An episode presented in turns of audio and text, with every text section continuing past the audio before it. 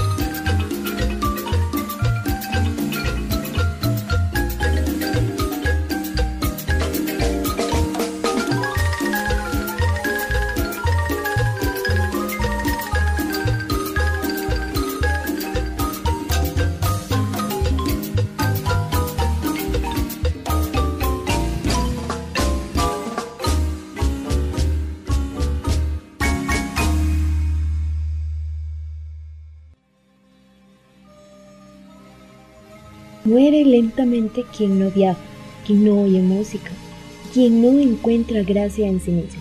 Pablo Neruda. Amigos, amigos, sean bienvenidos y tengan todos y cada uno de ustedes muy buenas noches.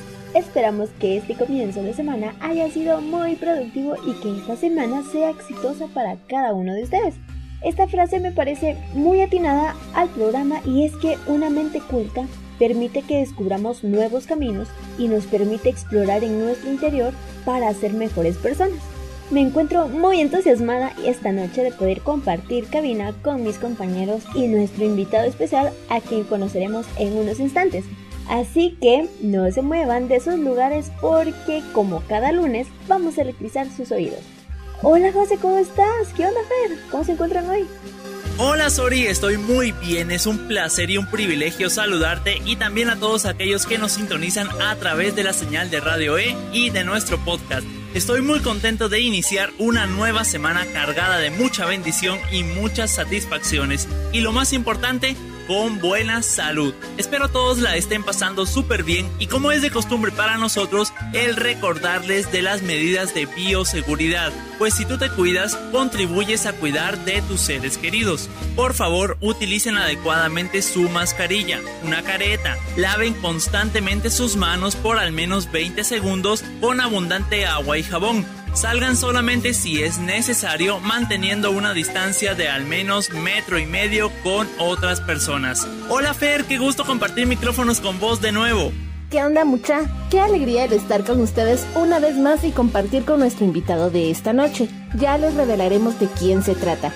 Con respecto a tu pregunta, Sori, pues estoy muy bien, gracias a Dios, y muy contenta de saludar a todas aquellas personas que nos escuchan desde varias regiones del mundo. Utilizando este espacio, los invito a que se registren para que puedan vacunarse. La vacuna no evita contagios, pero sí previene que enfermes de gravedad o que puedas perder la vida.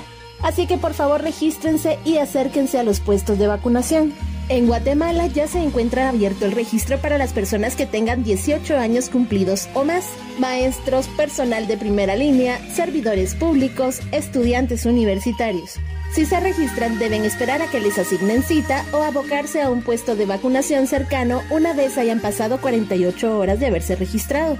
Esta noche hablaremos sobre la marimba, nuestro instrumento autóctono por excelencia, además de símbolo patrio, y para ello compartiremos con el maestro y compositor don Guillermo de León Ruiz. Pero antes de ello, iremos a la primera pausa musical, así que no le cambien porque el tema estará interesante con nuestro invitado especial.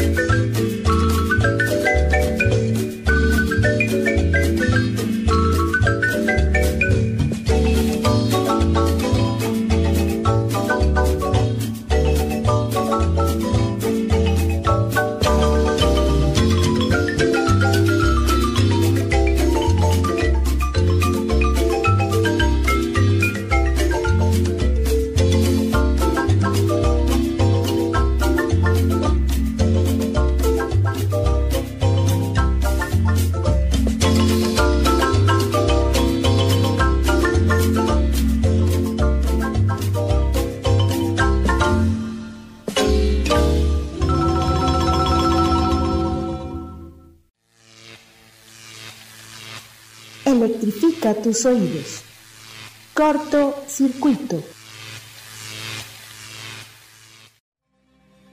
Estamos de vuelta y qué alegría siento al escuchar la marimba sonar en el programa. Espero que a nuestros radioescuchas que son de otros países también les agrade la armonía de las melodías de marimba. Como se los prometimos antes del bloque musical, hoy contamos con la presencia de una gran figura de la marimba guatemalteca. Él es don Guillermo de León Ruiz, compositor de varias piezas musicales como En Cuilco me enamoré, Las chancletas de Nayo Capero, Bailando con la Llorona, entre otras. Nacido en la ciudad de Coatepeque, Quetzaltenango, el 10 de febrero de 1946 ha recibido varios reconocimientos, entre los cuales se pueden mencionar en 1981 recibió la plaqueta de reconocimiento otorgada por la Asociación Amigos de la Marimba en Ciudad de Guatemala. En el 82 recibió la Dama de Plata otorgada por la radio La Voz de las Américas y Radio Ciros por ser compositor del año con su melodía Las Chancletas de Nayo Capero. Recibió también la plaqueta de reconocimiento entregada en Cuilco, Huehuetenango por su melodía En Cuilco me enamoré. En 2002 recibió la orden Antonio José Irrizarri en grado de Gran Comendador, otorgado por la Presidencia de la República de Guatemala. Y en el 2011 recibió la estatuilla y plaqueta al mejor compositor del año, otorgada por Radio Nacional TGW y la Asociación de Autores, Editores e Intérpretes de Guatemala, AEI, en el Día Nacional del Artista, el 27 de octubre de ese año. Buenas noches, maestro. Bienvenido a Cortocircuito. Es un gusto tenerlo a usted acá con nosotros. ¿Cómo está? Bendito Dios. Bien. Les agradezco mucho esta oportunidad y espero poder eh, contarles algo que quizás ustedes no, no tengan en su eh, lo que han mm, adquirido por ahí de mi trayectoria. Pues estoy a la orden y agradecido por esta entrevista. Que Dios les bendiga. Gracias, muy amable. Muy bien chicos, y para dar inicio quisiéramos saber cuáles fueron sus inicios y cómo empezó su carrera. Bueno, para empezar, yo soy de Coatepeque, Quetzaltenango, y mi padre, él era marimbista, tenía su marimba en la casa, y a la edad de seis años, a mis hermanos mayores, que eran tres, él ya los puso a aprender el arte igual hizo conmigo a la edad de seis años. Yo empecé tocando batería y a la vez estaba aprendiendo mis primeras notas en la marimba que él me, me estaba instruyendo. De modo que ya formalmente empecé a trabajar en la marimba a la edad de siete años. Tengo 68 años de haberme dedicado al arte de la marimba qué motivador eh, de escuchar que a usted desde pequeño le gustaba la marimba, pero ¿cuál fue su mayor motivación para dedicarse de lleno a la marimba? Bueno, pues yo veía la, con, como le dijera, con alegría, con gusto, escuchaba los ensayos cuando yo todavía no pertenecía a la marimba. Pues como ensayaban ahí en la casa, pues yo estaba atento a los ensayos de ellos. Luego que se iban a trabajar, tal vez dos o tres días de algunas ferias. Yo pues todavía no iba porque estaba pequeño. Pues ya cuando mi papá ya me colocó en la marimba, ya me tocaba a mí también desvelarme a la par de ellos, ¿verdad? Pero así me fue gustando y le agradezco a mi padre, a Dios, porque a la fecha pues siempre me digo, lo digo con mucha sencillez, con humildad, pero con mucha satisfacción de haber integrado a la fecha las mejores marimbas del mundo, que son las de Guatemala. Qué bueno maestro, pues me alegra mucho escuchar que su padre fue quien le inculcó la pasión y el amor por la música y nuestro instrumento autóctono como es la, la marimba, ¿verdad? Y bueno, yo quiero preguntarle qué es lo que más le gusta de la música. Bueno, me gusta, tuve la dicha de haber nacido en la época en que verdaderamente habían compositores que componían música de la buena, donde había poesía, se respetaba mucho al, al ser humano, a las mujeres, al dedicarles alguna canción, pues tenían el cuidado de que fuera un mensaje y que la música fuera agradable y no digamos la música de marimba. Han habido grandes compositores que lamentablemente en nuestro país ya fallecieron, pero que dejaron un legado muy grande de música especial para marimba. Y todo eso me ha ido eh, llamando la atención porque mm, esa música de la buena que estos maestros dejaron pues se sigue escuchando, la seguimos tocando en las diferentes marimbas que hay todavía en Guatemala, que hay muy buenas, buenas marimbas. Bueno, tenemos de todo, como hay bueno, hay regular, algunas marimbas que tal vez no se han preocupado por, por darle prioridad más que todo a la música guatemalteca. Y creo que tenemos que luchar por eso. La marimba tiene que sonar más que todo con música nacional, porque hay cantidad de compositores en Guatemala muchos de los compositores no han tenido la, oportunidad que se dé a conocer eh, la música que han compuesto. Entonces yo creo que es necesario ir dando a conocer todo eso a modo de que la juventud también se interese en escuchar música guatemalteca a través de nuestro marino. Eh, maestro, cuéntenos alguna experiencia que, le haya, o sea, que le haya marcado su carrera. Eh, recuerdo mucho que al principio, cuando yo tocaba todavía con la marimba de mi papá, tendría yo mis 8 o 9 años. Eh, llegaban a contratar a mi papá, a su marimba, de las aldeas, de las fincas cercanas a Cotepeque. Entonces llegaban unas 5 o 6 personas a traer la marimba un día antes y nosotros nos íbamos al siguiente día calculando llegar a buena hora según la distancia del lugar donde fuéramos, pero había muchas veces que teníamos que caminar por toda la línea férrea y había un par de puentes eh, del ferrocarril que hasta allá abajo se veía el, río, unos puentes muy altos. Entonces mi papá le decía al, maestro del violón, Octaviano se llamaba este señor, eh, Octaviano, favor de cargarse a mi patojo. Y don Octaviano me echaba la espalda decía, cierre los ojos, Pato, mientras pasamos el puente. Ya cuando pues, pasábamos al otro lado, pues decía, bueno, ya puede abrirlos, ya pasamos el puente. Íbamos a tocar de 6 de la tarde a 6 de la mañana. A mí me mantenían despierto tomando fresco, aguas o café. En cambio, los señores, que todos eran ya personas grandes, los mantenían despiertos a puro guaro. Para que no se aburrieran. Es una de mis anécdotas que, eh, que me hicieron sufrir realmente, porque yo le digo, en aquel tiempo yo tenía mis 8 o 9 años, y de eso jamás se me va a borrar de, de mi mente, es parte de lo vivido. Qué interesante, yo creo que los recuerdos de niñez son los que más le quedan a uno grabados en su memoria y bueno, en un momento tal vez a usted le causó temor, pero creo que también esa, ese compartir tiempo con, con su papá, creo que también lo atesora bastante, ¿verdad? Y bueno, la verdad es que usted nos contaba que su papá era, era marimbista, pero ¿existen otros eh, músicos en su familia? Sí, eh, lamentablemente éramos cuatro hermanos mis tres hermanos eran mayores que yo. De los cuatro ya fallecieron dos y solo queda otro mi hermano José Lorenzo de León Ruiz, que él integró mucho tiempo la marimba orquesta Alma Tuneca en la mejor época del Alma Tuneca y luego los últimos años estuvo con la marimba orquesta Gaito. Hoy pues ya está no retirado del arte, pero ya no integra ningún conjunto eh, particular, sino que él tiene su propia marimba allá en San Antonio Suchitepec, que, se llama Corona de Guatemala. Qué interesante maestro, y pues es algo bastante bonito que su papá los haya inculcado a todos, el amor por la marimba, ¿verdad?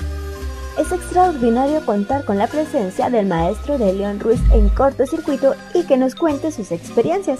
Continuaremos hablando con él luego de esta pausa musical.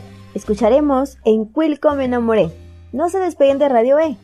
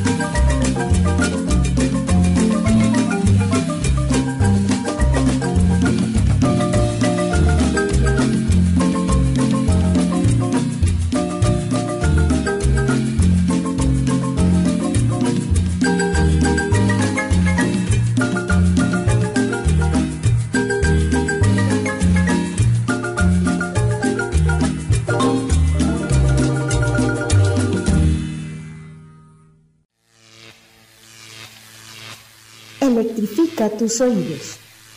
Corto circuito.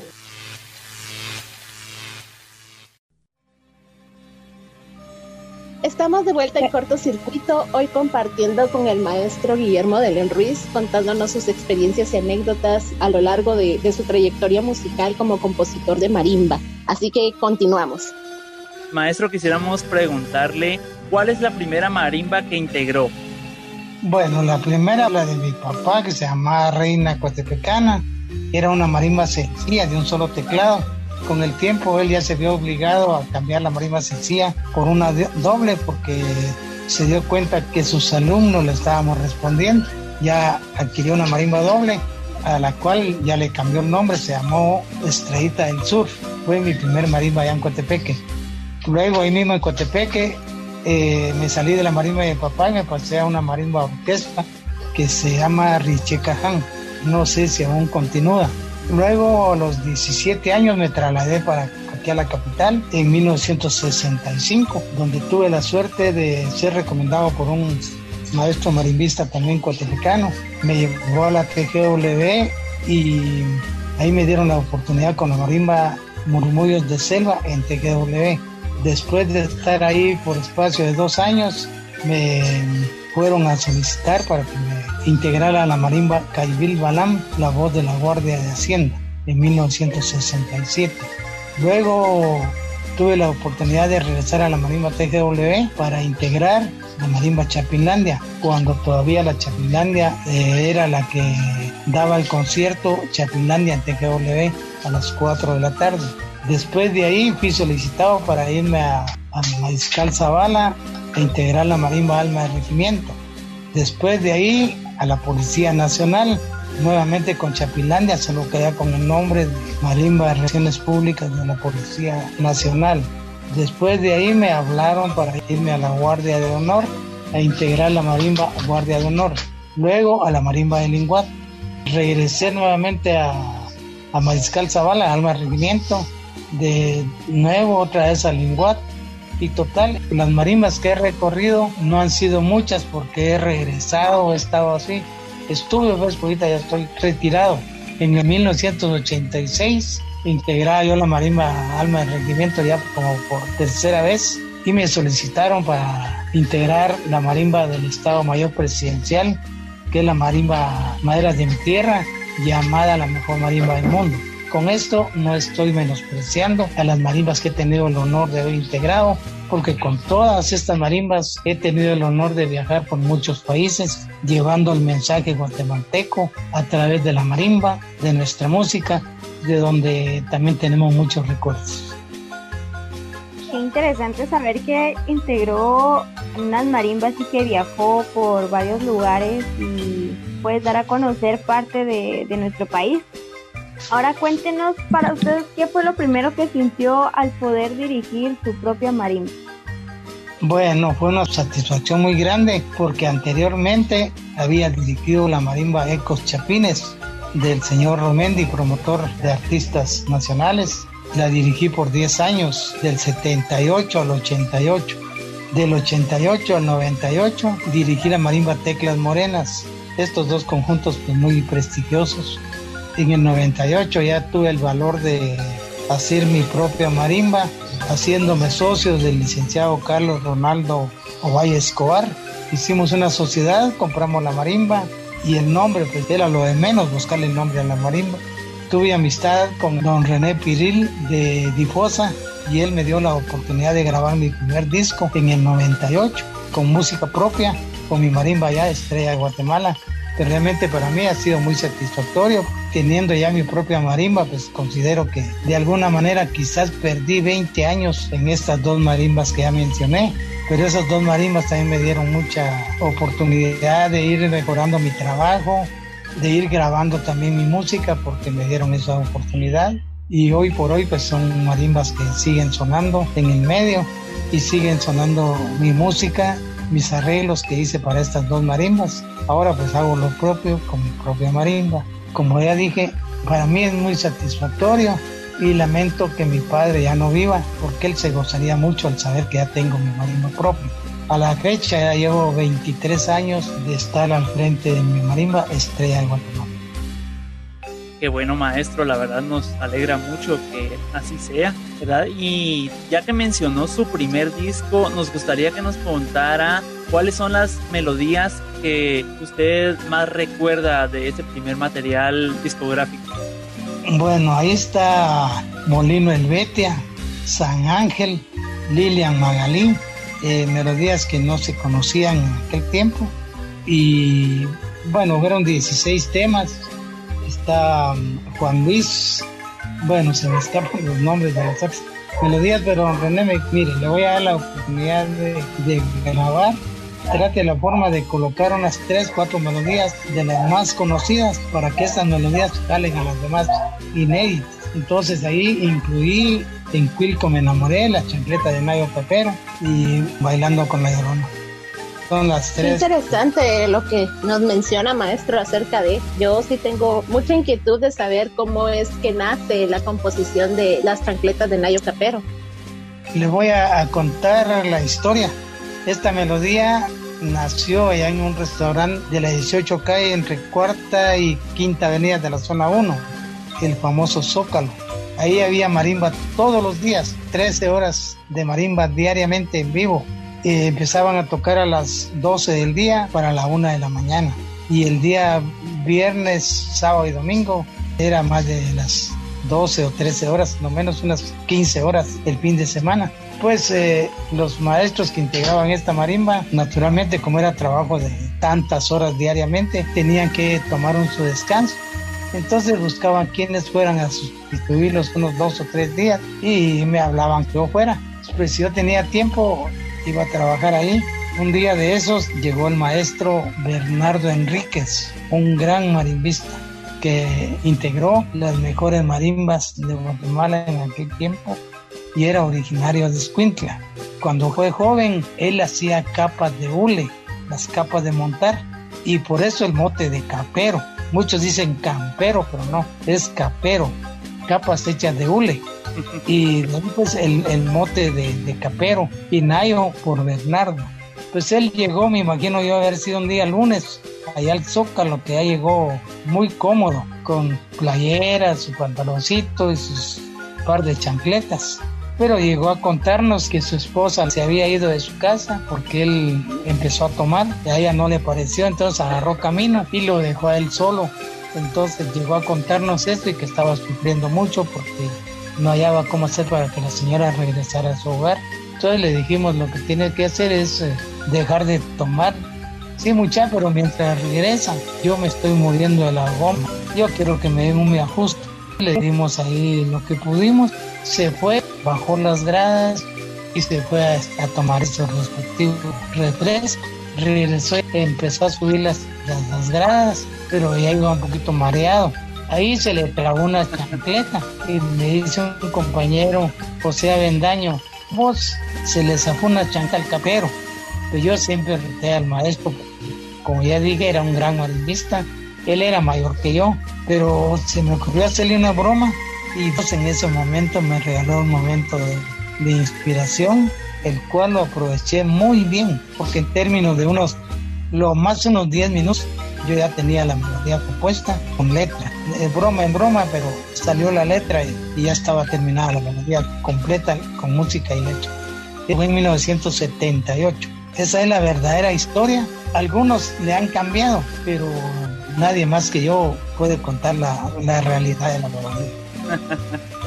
Claro, y es increíble cómo esa canción se volvió tan emblemática y la verdad es una de las más conocidas en la cultura popular guatemalteca y de las que más se toca en, marimba, ¿verdad? Es increíble cómo fue su origen, ¿verdad? Así como usted lo cuenta, que vino de una broma y se convirtió en algo tan popular de, nuestra cultura. Eh, ¿Qué piensan ustedes, chicas?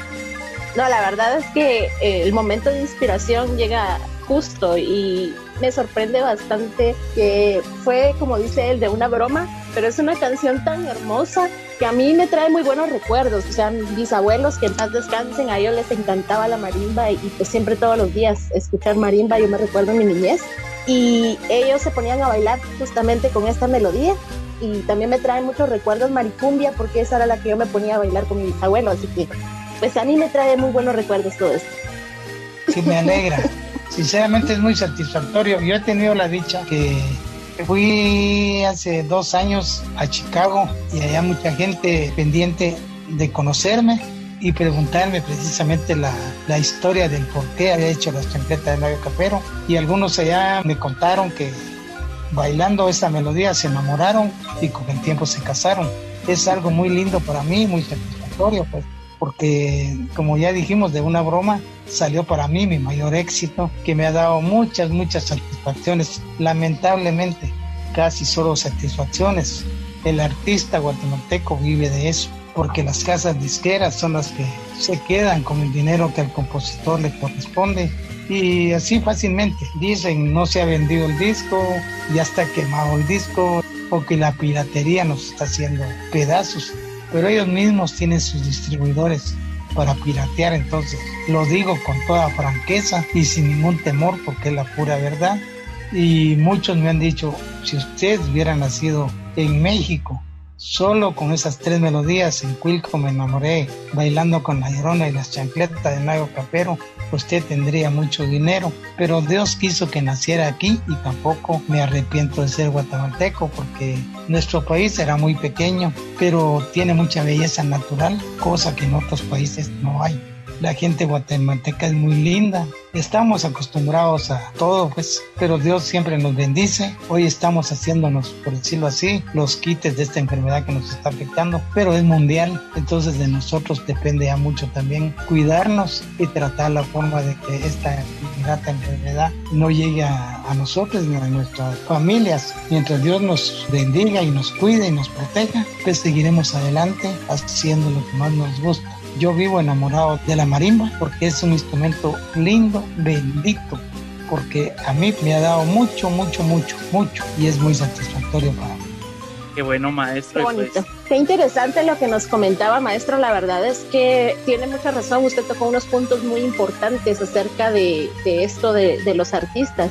En Guatemala, lamentablemente, el artista nacional es al que menos importancia le dan y al que menos valoran. Existen tantos artistas los cuales están atravesando ahorita tantos problemas económicos por la pandemia y que pues los guatemaltecos no tenemos la culpa de, de este gobierno que tenemos. El país es bonito, como usted lo dice, el país es lindo, es de los más hermosos que hay. Tenemos gente que es muy solidaria, en cualquier momento nos apoyamos. Lo hemos visto incluso ahorita con lo del hospital temporal que no tenía camas y empezaron a llevar colchones para ayudar, pero lamentablemente pues nos ha tocado unas autoridades que dejan mucho que desear, ¿verdad?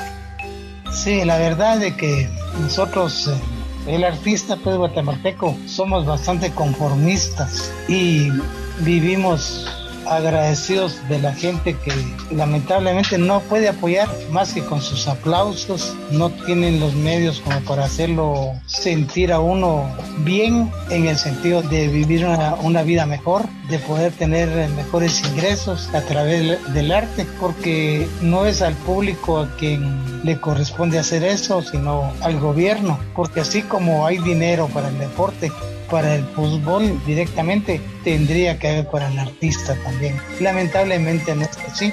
Pues seguimos ahí en la lucha. Hoy pues usted acaba de decir ahí que nos ha tocado vivir una vida muy dura porque el arte ha sido muy afectado por lo que estamos viviendo. Y cuando nos sale un trabajito por ahí pues nos ponemos felices porque de eso dependemos y yo pienso y creo, tengo fe en Dios de que Él nos va a seguir ayudando para que sigamos adelante y que un día no lejano volvamos a la normalidad. Ya va a ser bastante difícil porque hemos perdido mucho tiempo, muchas oportunidades, pero esperemos en Dios de que Él nos va a volver a dar lo que lo que nos corresponde y a vivir la vida que nos ha gustado siempre, que es el arte. Sí, así es. Y pues algo que mencionaba usted, maestro, muy interesante, al menos para mí, que aquí en Guatemala se le ha dado demasiado apoyo al fútbol y a mi parecer es un apoyo que no se merece porque no le ha dado gran cosa al país. Sin embargo, los artistas, a pesar de que no reciben el apoyo que se merecen, le han dado muchísimo a Guatemala, han puesto el nombre de nuestro bello país muy en alto y aún así nosotros para empezar no sabemos apreciar lo que estos artistas nos han dado y mucho menos el gobierno, lamentablemente que no les ha retribuido como les corresponde. Sí, yo quisiera que ya no se dijera más, porque los jóvenes lo dicen, ellos están decirlo así, envenenados con la basura.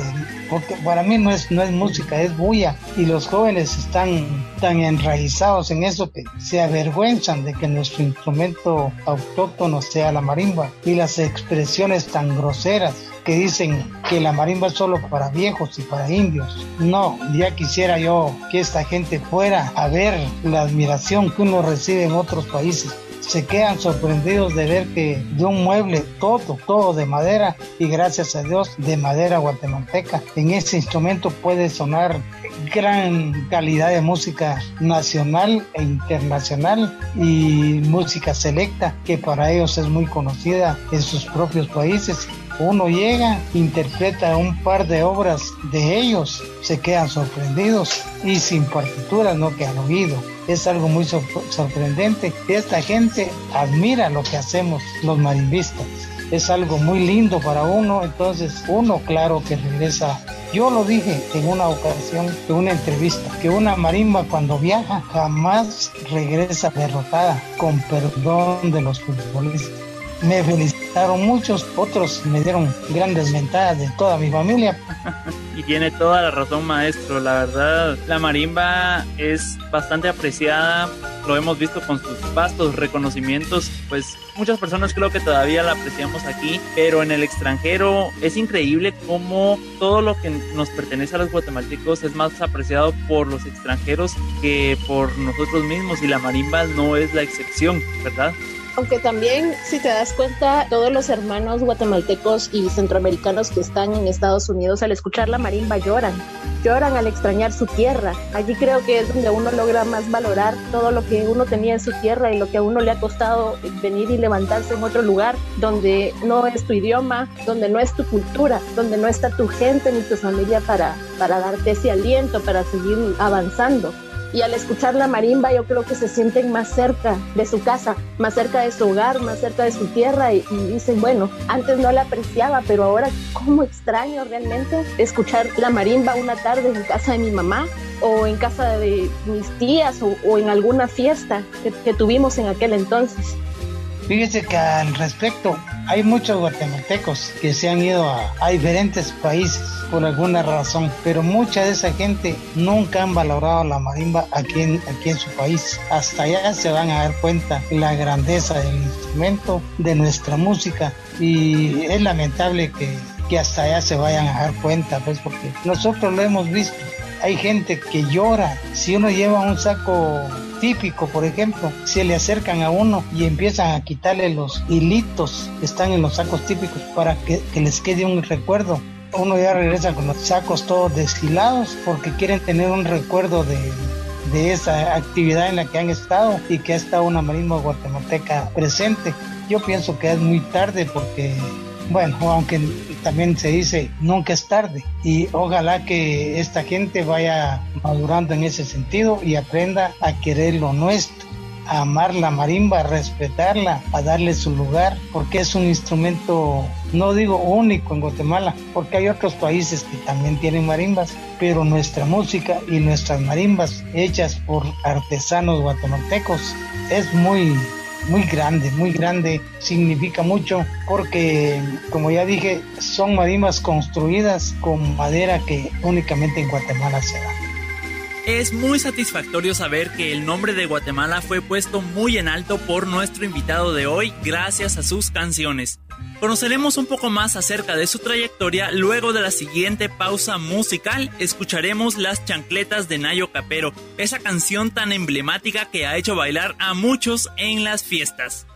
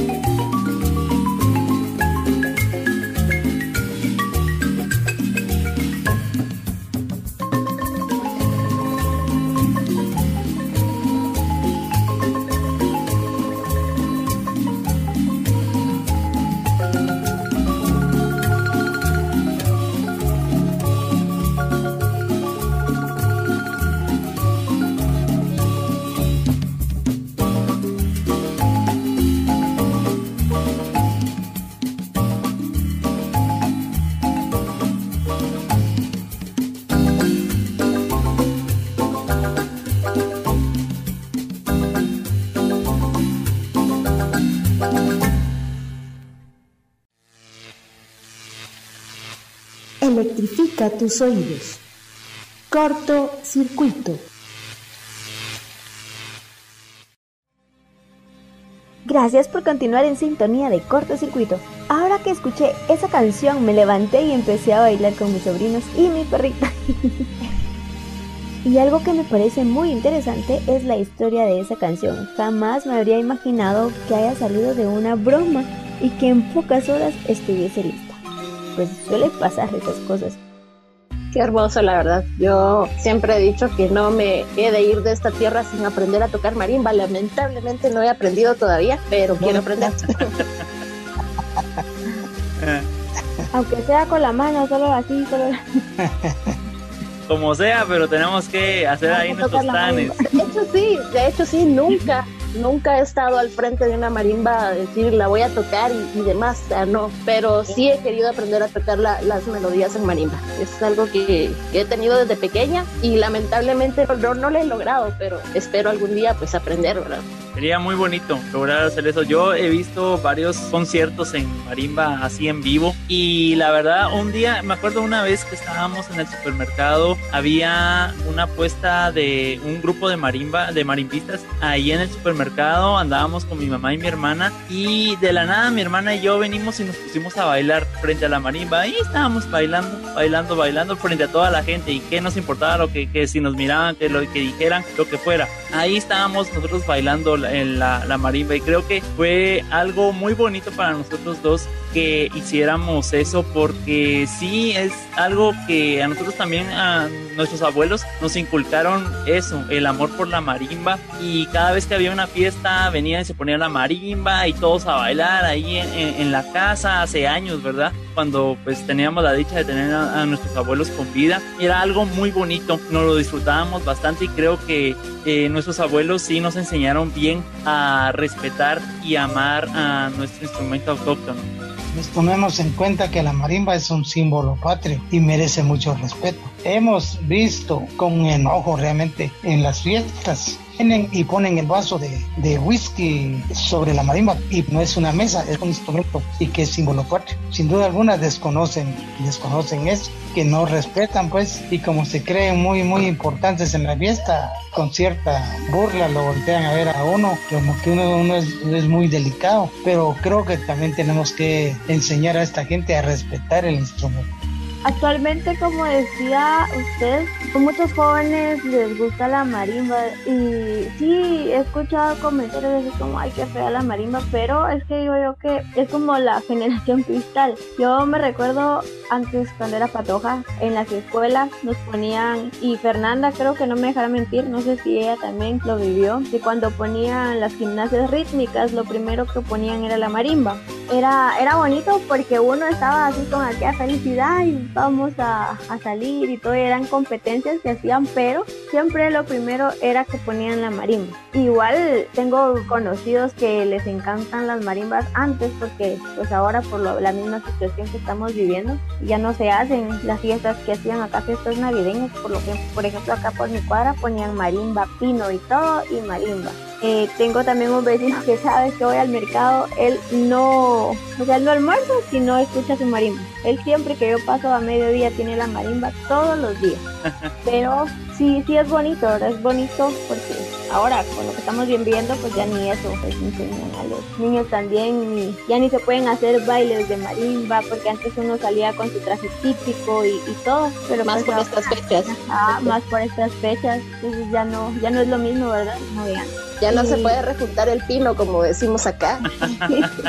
duele, duele saber que hay personas o hay jóvenes que digan, ala, no, que fea la marimba, mientras que les encanta andar escuchando reggaetón o inglés o cosas así y no aprecian lo que tenemos acá en Guatemala. Yo puedo decir que sí me gusta la música en inglés, pero también sé apreciar cuando se pone la marimba. En mi casa era, es tradición que a mediodía encontrar a la mamá cocinando y, escuchando marimba.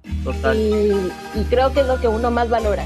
son los recuerdos que a uno le quedan también, como les decía, y sigo recalcando esto. Los mayores recuerdos que yo tengo de mis bisabuelos, porque con ellos me crié, es eso, escuchar marimba. Escuchar a mis bisabuelos que a mediodía con la marimba almorzaban, sea, cocinaba mi bisabuela, luego almorzaban y en las fiestas, la última fiesta que tengo de recuerdo fue para un Día de la Madre, donde mis abuelos abuelo todavía le llevó marimba a la casa a mi bisabuela y, y ese día bailaron, bailaron frente a todos y es lo que más atesoro.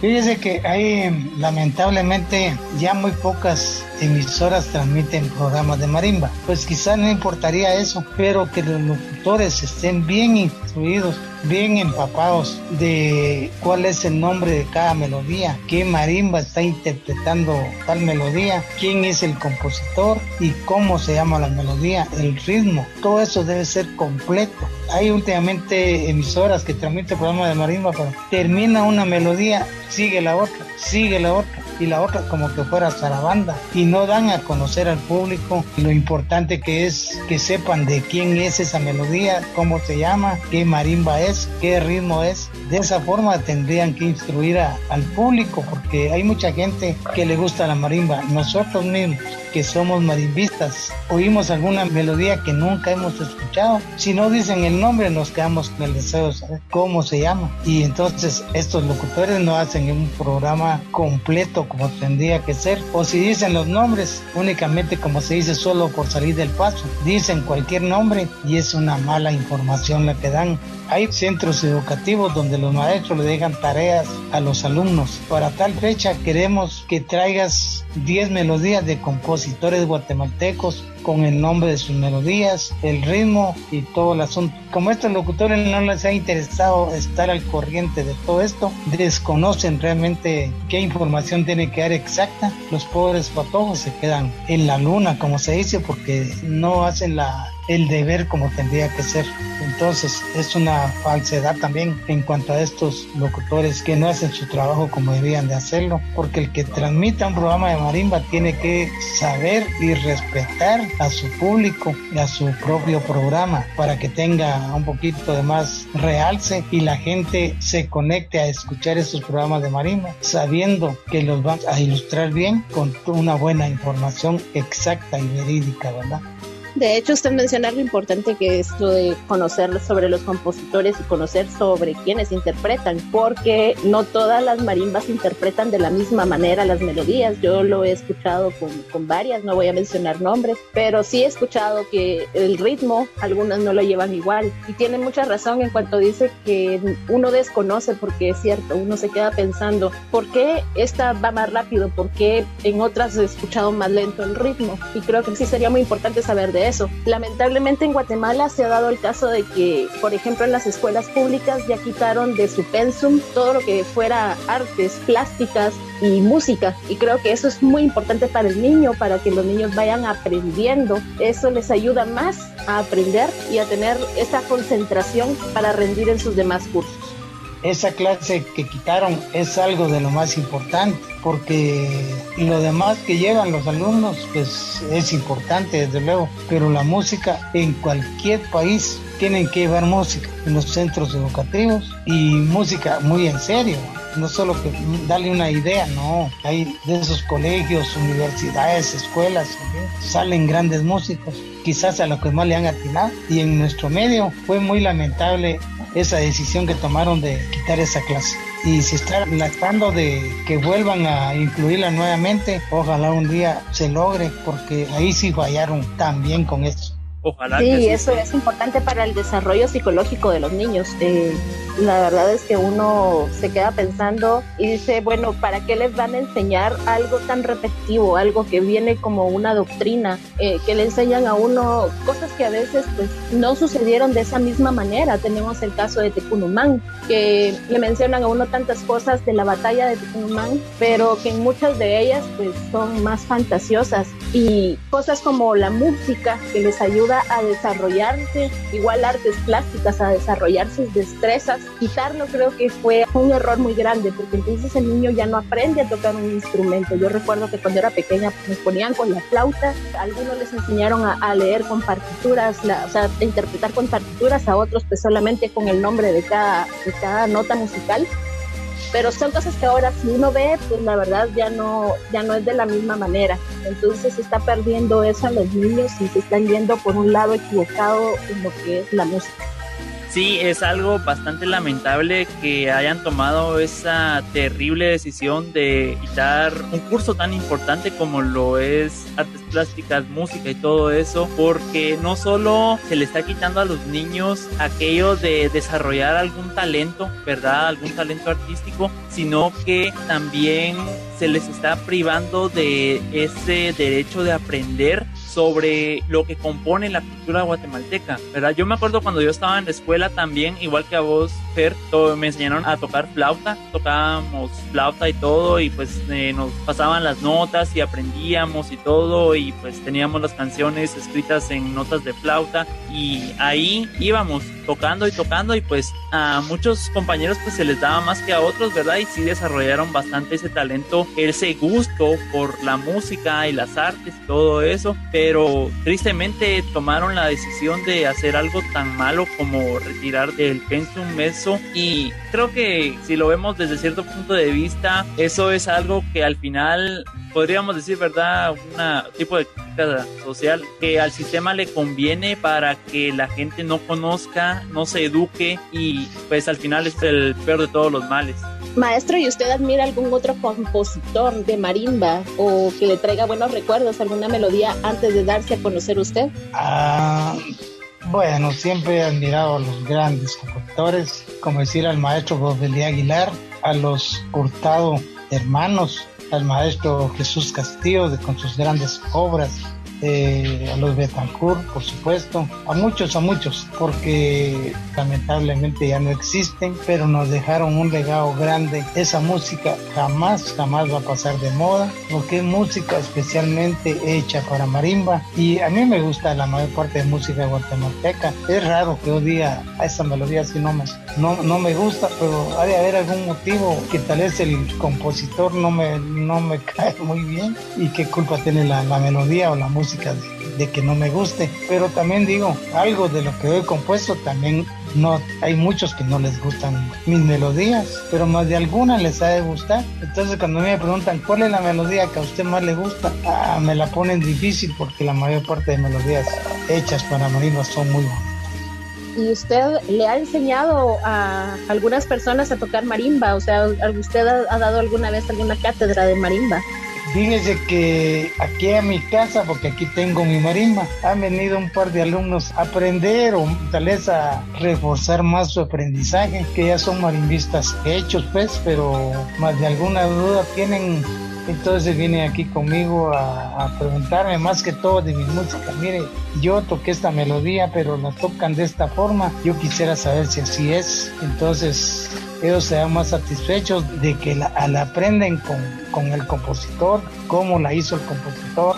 Y yo creo que eso es lo que tenemos que hacer, porque hay muchas marimbas que graban música de, de todos los compositores pero no las graban, no las tocan como realmente son. Yo pues les agradezco a los que me han hecho el favor de grabar mi música, pero yo pienso que antes de grabar algo tienen que asegurarse de que por lo menos aproximarse a la idea original del compositor, ¿verdad? Porque como usted dijo también, oye una melodía en un lado, oye la misma en otro lado, pero la tocan diferente. Y es por lo mismo que no se han preocupado en aprender la melodía realmente cómo es, porque una cosa es tocar la melodía como es y otra cosa es hacerle algún arreglo, que es permitido por supuesto, pero que el arreglo sirva para darle un poquito de más eh, sabor a la melodía, por decirlo así, y no descomponerla más, porque eso tampoco es correcto.